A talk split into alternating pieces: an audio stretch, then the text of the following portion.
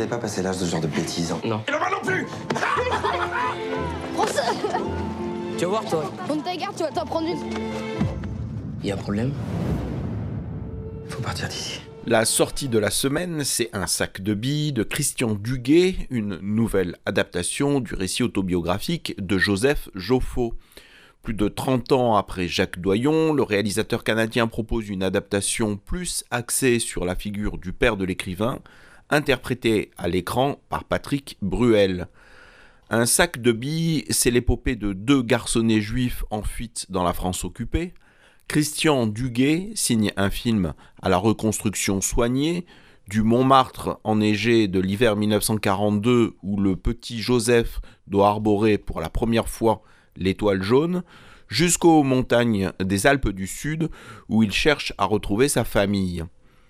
Fidèle à l'incroyable histoire des deux gamins en cavale dans la France sous la botte nazie, puis dans la France libre, le film n'évite pas un certain mélo, mais qu'importe, puisque l'histoire est belle.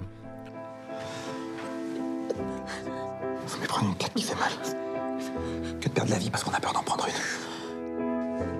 Ça va aller.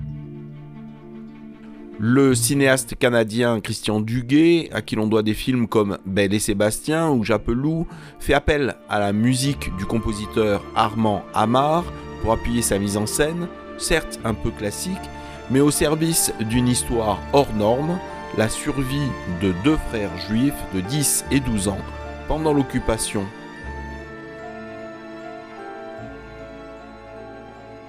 Christian Duguay peuple son récit de scènes plus légères pour permettre aux spectateurs de souffler un peu dans cette histoire tragique.